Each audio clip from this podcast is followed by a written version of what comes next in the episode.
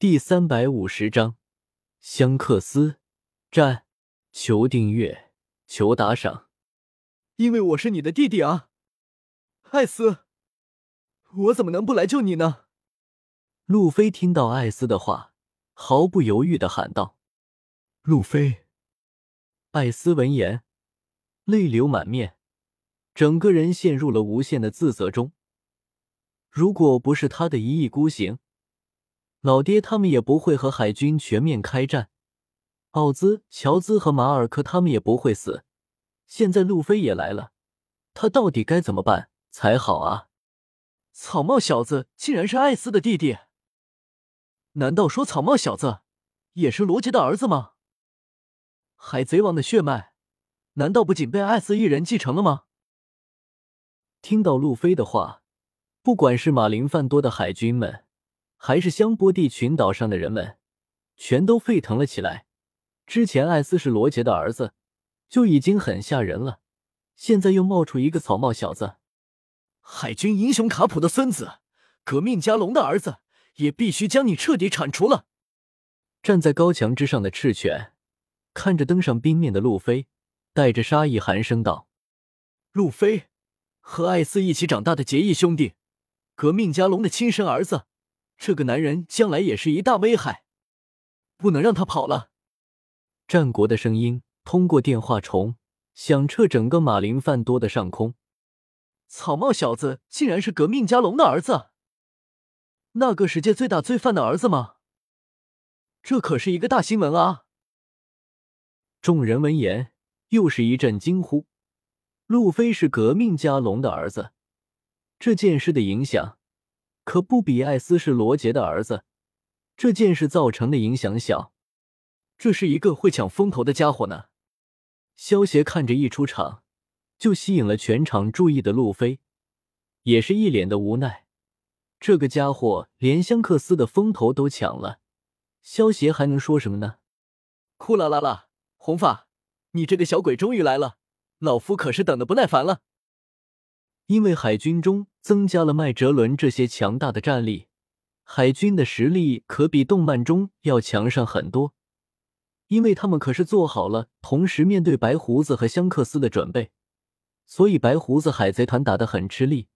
尤其是萧协突然出手斩杀了乔兹和马尔科两个强大的战力，逼得白胡子不得不提前出手。白胡子，他就交给我来对付吧。赏金猎人萧协抓捕雷利副船长的事情，我可得和你好好算一算呢。香克斯看到萧协，眼中闪过一丝杀意。虽然平时香克斯都表现的很和善，但是如果谁伤害到香克斯的朋友，香克斯也下杀手的。萧协抓捕了雷利，明显就触碰到了香克斯的底线。原本香克斯是准备顶上战争之后，再找萧协算账的。可是没想到，萧协竟然会出现在这里，真是再好不过了。香克斯话落，抽出腰间的西洋剑，瞬移一般砍向了萧协。虽然香克斯断掉了左臂，但是实力不减反增。砰！萧协手持魔剑，瞬间反击，两剑相交，以萧协和香克斯两人为中心，产生的冲击力。将方圆五十米的范围变成了一堆废墟。庆幸的是，因为萧协刚才和白胡子大战，方圆百米的范围都没有一个海军或者海贼，很不错的力量。应该说，不愧是四皇吗？萧协直视着香克斯的眼睛，一脸戏谑道：“明明有如此实力，却甘愿为海军效力吗？”虽然只是短暂的交手。但是看着萧协一脸轻松的接下自己的斩击，香克斯也感受到了萧协的棘手。我可不是为了海军效力，我只是为了赏金哦。不过现在看来，能够和四皇一战，更能让我感到喜悦呢。萧协冷笑一声，手中的魔剑闪起一阵电光，以每秒上万剑的速度刺向了香克斯。好快！面对萧协的快攻。